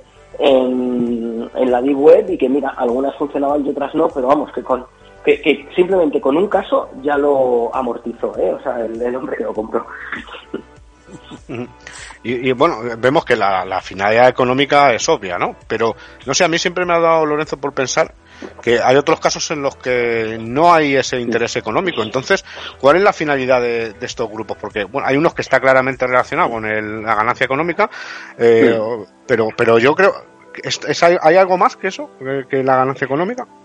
Yo, en mi opinión, yo creo que el móvil es siempre económico, en mi opinión. Eh, al final, eh, lo que busca esta gente es dinero. O sea, a mí jamás, y, te puedo garantizar que por aquí han pasado muchísimos ransomware y algunos de mucho dinero, en los que eh, ninguno de ellos me ha dicho que yo done ese dinero a la, una ONG o que haga algo por el país de yo, yo iba más por efectos destructivos ¿eh? no o sea, me refiero que, mm. que, puede que sea como el caso de las delegaciones de servicio distribuidas como tú sabes que a veces son cortinas de humo para, para ocultar sí. filtraciones otro tipo de cosas. Este tipo de ataques también eh, no pueden estar también orientados aunque sea bajo esa máscara de, de ganancias de réditos económicos a, a, un tema más puramente destructivo de imagen o cualquier otro tipo un poco más opaco más oscuro o sea, evidentemente no, no tengo la evidencia de que esto sea así, pero cuadra perfectamente eso que dices. O sea, si un país decide poner en jaque eh, una infraestructura crítica de otro, aunque sea simplemente para bajarle puntos y decir, mira, al mío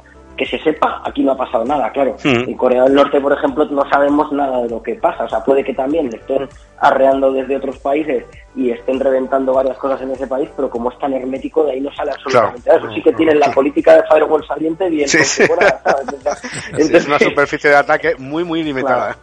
totalmente. Entonces, la historia está... ¿Ahí, ¿Hay solo inversa o no hay? Eh, el tema está en que, eh, en este caso, el, eh, pues cuadra perfectamente lo que dices, pero en mi experiencia lo que he visto es que lo único que busca esta gente es dinero. O sea, incluso en técnicas de negociación de ransomware en los cuales lo que le digo al, al malo es, oye, mira, es que yo directamente, mira, que no, que no quiero los datos, es que me estás cobrando muy caro, no me interesa, tiraré de un backup, si lo quieres publicar, lo publicas, haz lo que te dé la gana, que a mí me da igual, es más, avísame cuando lo vas a publicar para irlo a buscar y recuperar mi información desde ahí, o sea, yo lo que busco es ponerlos hasta nerviosos y tal, y me dicen, mira, eh, y, cuando va pasando mucho tiempo te avisan y te dicen, no, es que eh, avísame porque si no voy a borrar toda la información que tengo tuya, digo, bueno, es que me has cobrado muy caro, bueno, ¿y cuánto me darías? Y ahí ya lo, lo pillas a precio de saldo, ¿sabes? También lo he visto. Vaya, el, el, regateo que el ransomware, ¿no? Totalmente, esto es el rastre. Pero el, el problema de todo esto es, en muchos casos, eh, la prisa. O sea, el problema es el factor prisa. Eh, piensa que, que no es un particular al cual pues le estás robando unas películas que si las tiene las tiene y si no las tiene, pues bueno, pues yo qué sé, pues ya se las comprará de nuevo en el mismo sitio que las compró en el primer momento. Sino que estás parando una empresa entera, una organización completa. Los malos saben el mal que te están haciendo y lo que te están, el tiempo que te están haciendo perder y saben que ese tiempo es dinero y que la información también. Entonces a partir de ahí juegan con el factor prisa. Entonces, si tú no les demuestras nerviosismo y que tienes prisa en recuperarlo y que te da exactamente igual, los tíos suelen bajar bastante de la mano. ¿eh? O sea, yo he visto ransomware inicialmente carísimos que decías, Dios bendito, eh, que al final se han arreglado con cuatro duros. Por eso te lo digo. Bueno, pero regateos y bromas aparte, eh, a mí, eh, el otro día precisamente, en el programa anterior, eh, David y yo hablábamos de los efectos ya físicos incluso y en la vida de las personas que tienen este tipo de cosas. A mí esto, mm, contemplado así un poco a, la escala que está sucediendo, se me empieza a parecer algo como la amenaza del terrorismo, algo parecido, ¿no? Totalmente, no, no, que es una amenaza, es el top, en el top 3 yo creo que está la 1, o sea, sin ninguna duda. De hecho, eh, a finales creo que fue de este verano, se empezaron a publicar que determinados ransomware publicaban claves maestras, no sé si fue, no recuerdo si fue de Ryuk o de cuál fue, que empezaron a publicar claves maestras eh, diferentes familias, ¿no? Diferentes grupos de ransomware publicaron, mira, toma, una herramienta que los descifra todos, un no sé qué, varios a la vez, algunos que desaparecieron y decías, eh, ah, yo no me creo las coincidencias, o sea, algo tiene que tener. Entonces yo pensaba, digo, si estos están haciendo esto a la vez es porque algo gordo viene. Y precisamente estas últimas semanas había una explosión de ransomware brutal. De hecho, eh, el, el, INCIDE ha publicado hace nada, el INCIDE CERT, publicaba precisamente, eh, oigan, que por favor que tengan ustedes en cuenta que si nos contactan eh, últimamente, que tenemos tal cantidad de incidencias, de incidentes comunicados hacia nosotros, que es que no vamos a más, o sea, que tranquilidad, que contestaremos, pero ya cuando podamos, ¿vale? O sea, que, que no, no quepa ni la más menor duda de que es una amenaza muy grande y de hecho eh, a nosotros, por ejemplo, muchos de los servicios que nos piden son de auditoría. Es decir, oye, mira, es que yo mm, quiero que tú me digas cómo está esto porque lo voy a blindar y lo voy a dejar perfecto. Y les digo, yo si quieres te lo audito, encantado de la vida. Digo, y te digo por dónde tienes puntos de entrada, pero es que esto, la auditoría no se termina nunca. O sea, realmente el pentesting es una foto en un momento determinado de cómo está la empresa que tienes que arreglar, pero aunque lo arregles, no te garantizo que venga otro más listo que yo todavía y encuentre otra forma de comprometer tu organización distinta a la que he encontrado yo. O sea, esto no es... Entonces, al final, eh, la amenaza, digamos que es diferente. O sea, no, no, por ese punto no es una forma fácil de atacarlo. Claro, es que la ciberseguridad, como sabes, es, es un trabajo continuo y no, no y, no tiene descanso, y menos hoy en día, ¿no? Que, que, cada día tenemos una amenaza nueva y que, como tú bien dices, un pentesting al final es una, una foto y que es útil o de cumplimiento en algunas ocasiones, pero no deja de ser eso, una, una foto. Y, y, una, ¿qué opinas tú del tema del pago de secuestro? Porque yo he hablado en mi entorno con mucha gente que trabaja en este en nuestro sector y he encontrado opiniones dispares, ¿no? Entonces, eh, tú como profesional en estos temas, ¿qué, qué opinas de, de, de la negociación y el pago de secuestro, ¿no? Temas legales, de riesgos, porque claro, estás tratando con unos delincuentes, entonces... Yo siempre recomiendo no pagar, siempre, siempre, siempre no pagar a, los clientes. Lo que pasa es que hay veces que se ponen muy pesados y me dicen, mira, pues que o pagamos o cierro. Digo, bueno, que sepas que esto es un sin garantía, o sea, puede que paguemos, puede que yo te ayude a, intentar bajar el precio, que yo no pienso hacer el pago, que lo vas a hacer tú. O sea, yo lo que intento es, bajarle y, un poco poner nervioso al malo, pero que sepas que yo no hago el pago, o sea, yo no soy tu cómplice. Eso sí, eh, voy a intentar bajar lo que te está pidiendo. Si luego te devuelve algo, maravilloso, pero si no te lo devuelve, a mí yo no quiero gritos ni lloros, porque yo culpa, yo te recomiendo no alimentar esta industria pagando, porque mm, creo que no es necesario. De hecho, eh, una de las cosas además que siempre lo pongo en mis charlas es una foto de Obama de antes de entrar al gobierno y de después. Y sale el tío, eh, en la entrada el tío sale, pues, pues eso, con el pelo negro, tanto estupendo y, y, con la cara eh, reluciente, y luego en la otra con canas reventado, me lo ves con unas ojeras, y que pues eso es lo que es el antes y el después de un ransomware. O sea, tanto a la empresa como al, al, que se implica en ello. Yo además que me implico mucho siempre en las cosas, eh, de verdad que destapo una cerveza cuando las cosas salen bien, pero sí que es verdad que sí que es verdad que, que, que, es una movida. O sea, yo por mi parte, eh, ya digo, yo recomiendo siempre que se puede evitar pagar, no alimentar una industria que, no te hacen facturas, ¿vale? O sea, que, que yo hago facturas a todos mis clientes y pago mis impuestos por ello y esta gente no lo hace. Entonces, eh, yo esto personalmente prefiero no pagarlo, pero si no hay más remedio, ¿qué le vas a hacer? De hecho, eh, hay gente de lo que en lo que sí que está pagando es en los seguros, los ciberseguros, ¿no? Los seguros de ciberriesgo. Yo fíjate que esa parte he tenido varios casos en los que la empresa atacada empresa víctima tenía un seguro de ciberriesgo eh, y luego han tenido incluso problemas para cobrar del seguro. De hecho, por un, tengo un, peritaje que me pidieron presupuesto hace relativamente poco, eh, en el cual una empresa le cifraron todo, tenía un seguro de ciberriesgo, decidieron no pagar, ole por ellos, todo muy bien, y dijeron, tiramos del seguro y voy a contratar a empresas que me vuelvan a dejar el servicio como yo lo tenía eh, con el mismo hardware, etcétera, etcétera. Pero claro, hay que picar un montón de papel y meterlo, digitalizarlo, hay que hacer una serie de cosas. Vale.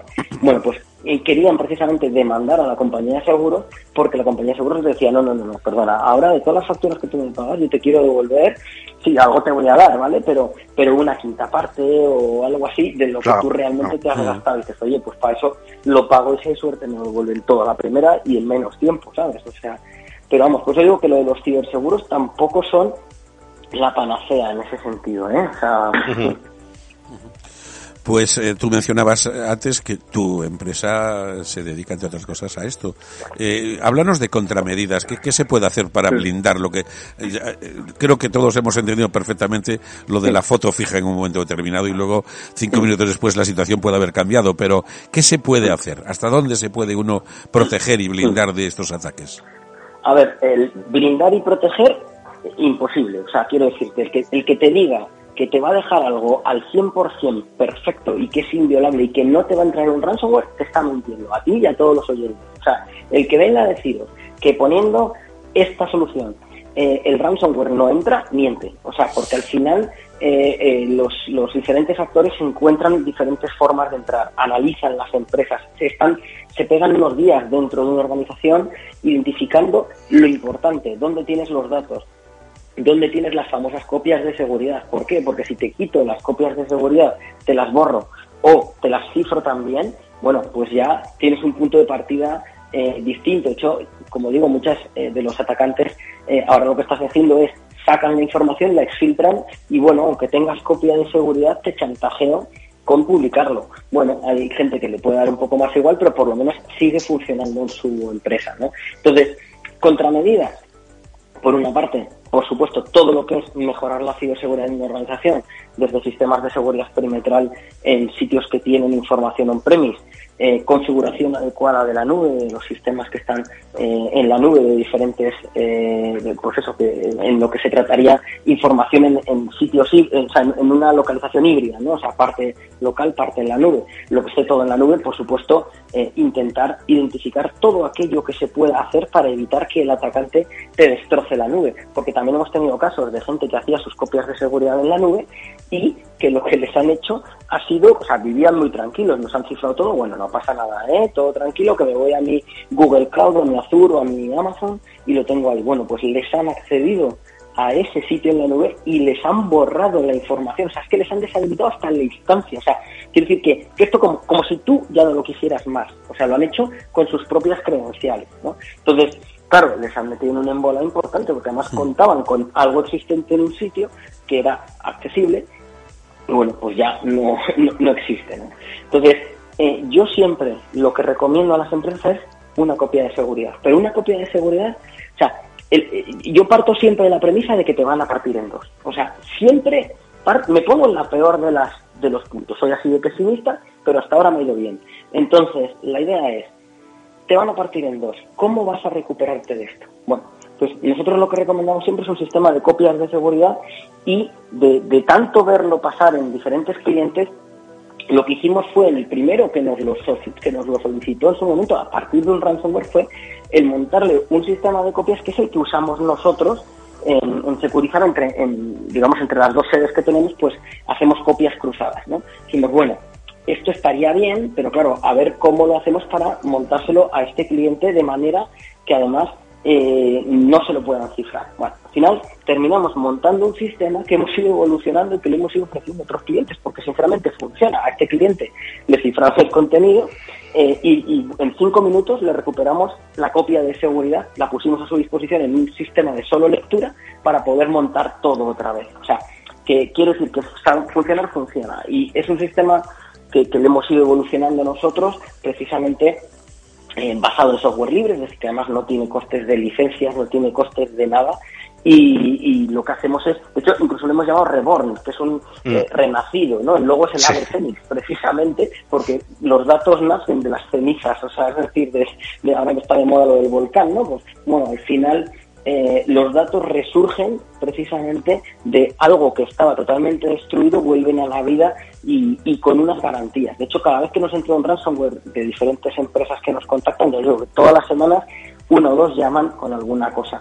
Entonces, eh, eh, lo que hacemos es analizar el modus operandi de cómo ha afectado eso a la organización y pensamos, si este cliente hubiera tenido Reborn, ¿le habría afectado? ¿Sí o no?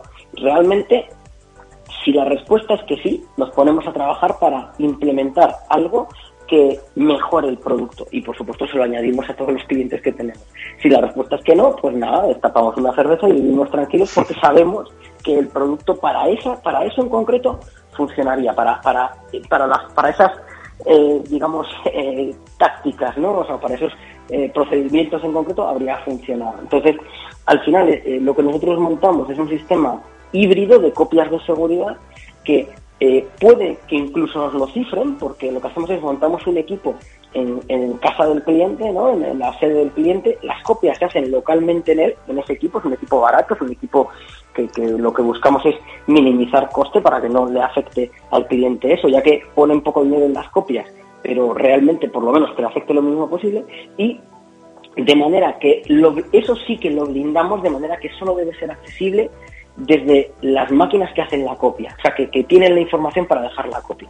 Y además, eh, digamos que cada X tiempo, cada hora, cada dos horas, depende del cliente en concreto, lo que hacemos es que congelamos el sistema de ficheros de manera que lo que es visible eh, es una mezcla entre lo que había y lo que hay ahora. Si tú me cambias lo que hay ahora, siempre puedo volver a un punto anterior que no es visible, que no es cifrable. Además es bueno que el malo crea que te lo ha cifrado también. Pues mira, se lo he cifrado y ahora está en mis manos. Pues no, porque en cinco minutos vuelvo al punto anterior y tengo la información en un enlace de solo lectura que solo es además accesible desde, desde la organización. ¿no? Y luego, por otra parte, una cosa buena que tiene es que la gestión del equipo no, la, no se permite hacer desde el cliente sino que solamente se puede hacer desde Securizame. En ese punto, la única forma de llevarse por delante del tema es primero hackear Securizame, que no digo que no se pueda, pero hombre, ya es un punto distinto. ¿no? Además, es un backup como más personalizado, o sea, no es un servicio que está abierto a todo el mundo, sino que tenemos que dar de alta nosotros la IP del cliente en nuestros firewalls para permitir el acceso desde ahí y en sus firewalls el acceso hacia él. Por lo tanto, es una cosa que tiene una confianza mayor y, que bueno, que en ese punto, eh, pues la, un poco la, la, cosa es bastante más cuidado, ¿no? O sea, y es un grupo selecto, es un firewall selecto, o sea, es un backup selecto. eso sin duda para mí es lo que lo que mejor hemos hecho para, para contra el ransomware. O sea, hemos tenido casos en, en clientes que tenían este sistema que les ha, les ha afectado un ransomware por segunda y tercera vez y no ha habido problema. O sea, que ahí bien. Muy bien. Pues eh, bueno, yo te, te, voy a hacer una pregunta ya para finalizar, porque no tengo mucho más tiempo, que quizá a lo mejor tenía que haber hecho al principio. Pasa que ya con, la confianza y como soy de ramo, pues no lo, no lo ha hecho, pero para que, nuestros oyentes sepan y se ubiquen, ¿qué, es un forense informático? ¿Qué es un, perito forense informático? Sí que es, cuál es su, su labor para que los oyentes entiendan, porque antes probábamos Antonio y yo, de los muertos, ¿no? La metáfora de, de que, de que vas a rescatar muertos y a veces sí que están bien muertos. ¿Cómo, haces, ¿Cómo haces con los cadáveres que te llevan, no? Pues cadáveres digitales. Hay veces que me los traen y hay veces que yo voy a por ellos. O sea, todo depende de dónde esté el cadáver. Pero ¿Y cuál es el, cadáver más, más extraño que te has encontrado? El cadáver más extraño, joder, es que es bastante complicado de ver eso. Pero básicamente el trabajo de un perito informático forense es se supone que el mismo es determinar la causa de la muerte de algo de, una persona o en este caso de un sistema digital. Eh, habitualmente un sistema digital se puede eh, eh, puede ser la evidencia de que tienes que analizar en base a que sea el arma utilizada para cometer un delito o la víctima que lo ha recibido, o incluso las dos cosas. Es muy típico el caso de una máquina que primero alguien compromete y luego la utiliza para atacar a un tercero. Entonces, en ese punto, eh, pues es muy factible encontrarte esto. En muchos casos te toca hacer análisis forense eh, desde un punto de vista de investigación, es decir, no sé de qué ha muerto este sistema, es decir, te piden saber el qué pasó, cómo pasó, cuándo o desde cuándo pasó y te piden hasta el quién lo hizo. Esta parte es más complicada, ¿vale? Porque mm. así como en un forense de verdad te puedes encontrar unas huellas, unas fibras, unas cámaras que ven a una persona acuchillando a alguien, eh, aquí en este caso eh, no es exactamente así. O sea, que como mucho ves una IP, un usuario o una conexión contra algún sitio, pero no te encuentras a una persona física haciendo algo en concreto.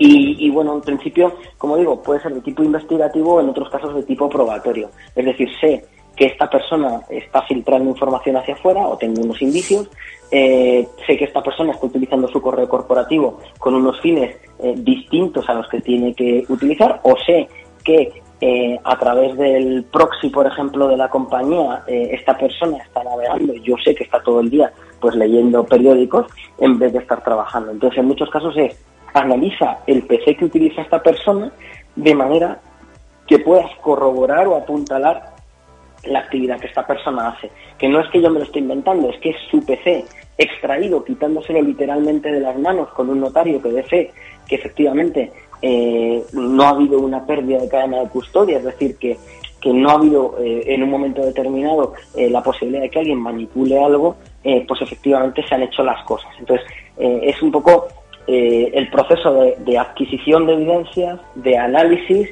de documentación y de presentación de las mismas y a su vez y en paralelo de la preservación de las mismas, de garantizar a ambas partes o a todas las partes que estén involucradas en un proceso que efectivamente nadie eh, ha tocado nada desde un punto en concreto que es desde que tú haces la, adquisición. Si la adquisición además está bien hecha, siguiendo unos patrones, eh, digamos, físicos en el cual una persona que tenga fe pública pues da fe que efectivamente se ha hecho de una manera determinada, se puede defender que es imposible que haya sido alterado el contenido y que lo que está ahí ha pasado, ¿vale? O prueba una actividad en concreto de un usuario, de un usuario, no de una persona, de un usuario. Aunque si obviamente es la única persona que lo usa, pues está claro, ¿no? No sé, Antonio, si quieres. No, justamente eh, has tenido un gran acierto porque recordando esa conversación sobre cadáveres, eh, le iba a preguntar lo mismo que le has preguntado tú. un poco lo de lo de el peritaje y, digamos la investigación forense de delitos informáticos. Nada más, yo creo que fantástico, Lorenzo. Muchísimas gracias, nada más. Pues nada, un placer y, muchísimas gracias por, por, la invitación al programa. Gracias a ti. Muchas gracias, Lorenzo. Eh, no, no será la última vez que venga, desde luego. Efectivamente. un abrazo. un abrazo, Lorenzo.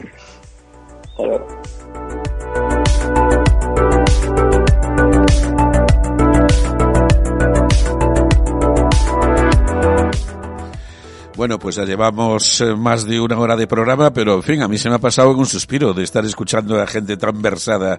Y, bueno, y tan, eh, porque además de la enjundia de los temas, David, eh, es que eh, bueno, ya Lorenzo es eh, la monda, lo bien que se explica y lo ameno y lo ameno que resulta lo que nos ha contado. Yo sí, yo, yo recomiendo a los oyentes que busquen en YouTube sus charlas de, de perito informático, las charlas que dan en los congresos a los que solemos asistir como ponentes, etcétera, que es una maravilla. Tienen un nivel técnico, obviamente, en algunos casos tienen un nivel técnico que hay que tener, pero pero es una delicia escucharles, sí.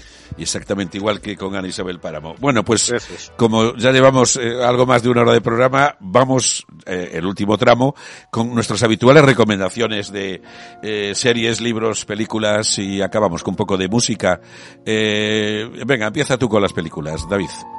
Pues yo he traído una película que no es que me encante la, como, como, como obra del séptimo arte, ¿no? pero, pero bueno, es muy curiosa por algunas cosas, ¿no? que es La Casa de la Calle 92. Y es curiosa porque en el rodaje de esta, de esta película es una especie de, es un semidocumental, es una película que narra una historia ficticia pero que parte de hechos reales que fue pues eh, la persecución de una red clandestina de espionaje nazi que intentaba robar eh, secretos, ¿vale? Entonces, eh, bueno, hay un agente del FBI que se infiltra en, en, esta red de espionaje y tiene que descubrir pues quién es el jefe de la red, un, tal Christopher, y a mí lo que me resulta curioso porque a mí la, la película sinceramente pues no me parece que sea súper entretenida, pero... Es de, es de Henry Hathaway, ¿no? Sí, es de un director bastante potente, ¿no? Sí, eh, a mí me parece bastante lenta también eh, las cosas con el tiempo, pues bueno, es una película muy antigua y, el, tiempo hace algunos estragos, ¿no? Pero sí, tiene una cosa muy curiosa, es que eh, expone algunas tecnologías de, investigación del FFI que realmente curiosas para esa época, ¿no? En la que está hecha la película. Tiene, tiene, no quiero desvelar el qué, pero hay algunas imágenes curiosas y además temas de radio y tal que no quiero desvelar y que yo recomiendo solo que se vea, solo por eso ya merece la pena. La verdad que la película tiene cosas muy curiosas para la época en la que, en las que está hecha. Pues ya que hablas de, de contraespionaje, pues casi, casi eh, dejamos eh, el libro que nos vas a, recomendar para el final, un libro interesantísimo por lo que he visto. Y, vamos con las series de televisión porque yo me he traído dos eh, que una de ellas habla de la, una especie de historia del espionaje y de todas las, las técnicas, artefactos y artilugios y, y todo tipo de, de, maneras de hacer espionaje y contraespionaje. Es una serie de Netflix, son dos series las que voy a recomendar de Netflix, se llama Spycraft. O sea, como mm. su título, el, el arte del espionaje. Y son unos cuantos eh, eh, eh, una serie documental, como digo, de Netflix, eh, episodios de media hora, 40 minutos cada uno, en el que va recorriendo pues una especie de, primero, historia del espionaje, desde que se tiene noticia, porque esto de espiar es de toda la vida, lógicamente, eh, desde los eh, del caballo de Troya más o menos hasta hoy mismo eh, y cosas por el estilo. Entonces pues está bien eh, yo creo que es eh, no es que sea una cosa extraordinariamente brillante pero como manera de introducirse un mm. poco en lo que es el mundo de los servicios de inteligencia y todo lo que ha ocurrido a lo largo de la historia con con el espionaje. El contraespionaje no está mal como tema introductorio para aquellos que les apetezca ver así en perspectiva para luego adentrarse más eh, concretamente. Esto es por lo que respecta a una serie documental de Netflix, Spycraft, y luego una serie que a mí eh, personalmente me gustó muchísimo, que también es de Netflix, que se llama El espía, y cuenta la historia real además de eh, es una eh, eh, una miniserie.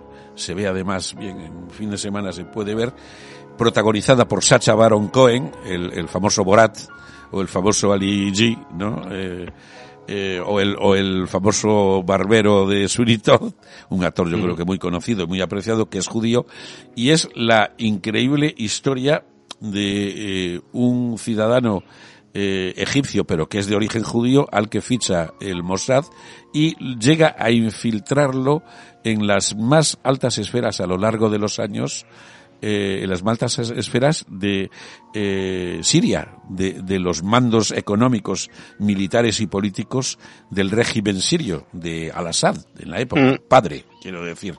Y bueno, estamos hablando de 1959, Tel Aviv, un oficinista que le hace una visita, eh, eh, eh, un agente del Mossad y, la única pregunta, la primera pregunta que le hace es, ¿se considera usted un patriota? No, antes de mm. contarle nada, ¿no? Y quiero recordar que tiene algo que ver con el telégrafo también, ¿no? Eh, sí, también, por supuesto. no quiero decir nada más, pero... Era un pianista también, este. Era un pianista, Un músico como los de la Orquesta Roja. Y bueno, no descubro nada porque es una historia que, en fin, es durante mm, eh, la inteligencia militar eh, israelí, el Mossad, lo reclutaron en el año 60 eh, y se convirtió en un árabe que regresaba a Siria, lo mandaron a Argentina, donde empezó a contactar con círculos sirios como árabe, ¿no? Como sirio, y al final el hombre desarrolló un trabajo absoluta y totalmente extraordinario. No hago spoiler porque es una historia real. Eh, si digo que fue uno de los espías más importantes para la causa del Estado de Israel y que cinco años después, curiosamente, agentes soviéticos destacados en Siria lo descubrieron. eh, y fue desgraciadamente para él ejecutado en la en la plaza en una plaza pública de Damasco. Eh, en fin, esa es un poco la historia. Una magnífica serie. Esta sí que la recomiendo encarecidamente y sobre todo por la angustia tremenda de lo que significa ser un infiltrado eh, en un país eh, mm. totalmente ajeno, ajeno en el sentido de quién eres tú y dónde estás, ¿no? Eh, mm. Básicamente. Pues esas son las recomendaciones, como digo, Spycraft y El espía de Sacha Baron Cohen. Eh, el libro, que ese libro tiene una pinta fantástica. Sí, sí que la tiene. A mí es un tema que, me interesa mucho. Es, es, un sicario en las cloacas del Estado.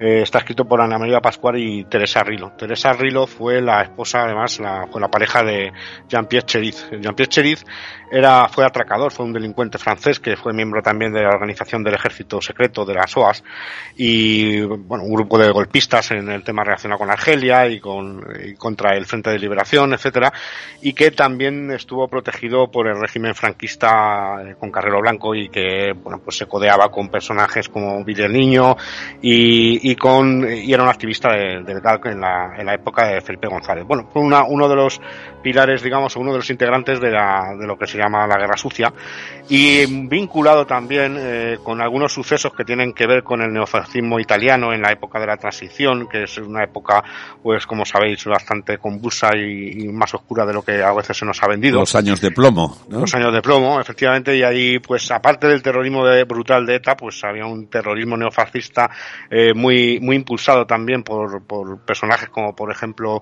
de la Chiae, eh, que, que falleció hace, hace relativamente poco, un neofascista italiano de la Chiae, de la Chiae. Personaje siniestro, desde luego. Muy siniestro. Y además que esta, esta persona Cheriz eh, tiene una foto en, en, los sucesos de Montejurra, donde están allí. Ah. Y, y, está en casi todas las cosas. Estaban todas, ¿eh? Pero estaban todas. Murió en el 1984. Pero el libro, para que, sobre todo, si no conocéis este, este tema, muy, muy interesante. Muy interesante. Eh, que decías tú que Teresa Rilo, que ese apellido a mí ya me sonaba de algo, es un apellido muy gallego, por cierto, y, se, casado con una gallega, por cierto. Eh, pues eh, ya digo, eh, yo no lo he leído, pero me apunto tu recomendación inmediatamente, porque es, eh, vamos, historia reciente de nuestro país. Eh, porque va desde, como bien dices tú, desde los años 50, 60 hasta los 80, porque llegó a estar, eh, llegó a estar en el GAL, nada más y nada menos, ¿no? Sí, sí, sí, así es. O sea que ya me contarás. Y ya terminamos, bueno, eh, aquí todo el mundo sabe que somos eh, fans eh, irredentos de John Le Carré. Todo el mundo sabe que David y yo nos apuntamos al club de fans los primeros. Entonces, pues eh, hay una nueva novela de John Le Carré, que ya se ha publicado en inglés, lo digo por si alguien domina bien el inglés, ya se la puede comprar en Amazon, pero en español todavía no está publicada, no sé cuándo se va a publicar, eh, ¿sabes, David? Sí, pues decían que a principios de, del año que viene, no no sé, está en inglés efectivamente, pero... En, inglés eh, fue hace una semana más o menos, creo, el 14 de, 14 de octubre me parece. Se, se titula Silverview eh, y es parte de un material eh, que eh, es una obra póstuma, lógicamente, hace casi un año que murió John Le Carré, y que el hijo de él, que también es escritor, Nick Carwell, eh, dijo que bueno, que paseando un día con su padre, le dijo, mira, tengo ahí unas cajas con unos manuscritos y por favor, intenta, si te parece bien, completa o haz lo que quieras. Y si te parece bien, si, si ves que te apetece y le ves sentido, públicalo y así lo ha hecho su hijo el que es escritor, tiene otro hijo que se dedica a otra cosa, y, y así, pues, afortunadamente para todos, tenemos una nueva novela de Le Carré en puertas, en, en español, ya digo. El que le guste, al que le guste, el que, bueno, al que le guste, el que domine el inglés, pues ahora mismo que se meta a Amazon y, y, ya la tiene para el fin de, para el fin de semana. Sí, eh, sí. Y, hay, sí, dime, dime, Antes, antes de, de, si no se me va a olvidar, porque esto es de última hora, digamos, eh, se ha publicado muy recientemente también El jefe de los espías, que es una, una investigación de, sobre, sobre Alfonso Manglano, es una especie de investigación sobre periodística, sobre el archivo personal de Ah, bueno, lo ha publicado el, el, el ABC, sí. Sí, sí. Yo lo estoy siguiendo con gran sí, interés porque también... Yo no me he dado tiempo a leerle. Bueno, eso pero... tiene, Dios mío, han, han, han, encontrado, yo como periodista eso me cae la baba, con perdón, o sea, han encontrado una libro... maldita mina de oro. Sí, sí, además, es un libro muy extenso y, bueno, que, este señor fue director del CSIC durante muchos años, del 81 al 95, de hecho. Sí, y un, además una persona de una rectitud, yo creo que bastante irreprochable, digo, un defensor mm. del régimen, del, del régimen eh, democrático, del sistema democrático, más que el régimen. Y bueno, pues eso, Silverview, en fin, la típica historia, dicho sea en el mejor sentido de la palabra, de Le Carré, pues que todo vuelve, el pasado siempre vuelve. Siempre vuelve, siempre vuelve. Efectivamente. Bueno, David, maravilloso como siempre. Ha sido un placer. Yo desde luego me lo he pasado como un eh, enano, que se suele decir. Y yo, también, desde luego que sí, como siempre. Pues a los oyentes, gracias, como decíamos al principio, por su fidelidad y su cariño. Y nosotros encantados, dentro de un par de semanas, aquí volveremos con nuevos asuntos eh, a tratar. Hasta luego. Vamos, ah, se me ha olvidado, un poco de música, como siempre. La música, la, música, Dios mío. que aquí hay, pues una música que me encanta, el magnífico Bernard Herrmann y la partitura de Con la muerte en los talones de Alfred Hitchcock, cómo no. Maravilloso.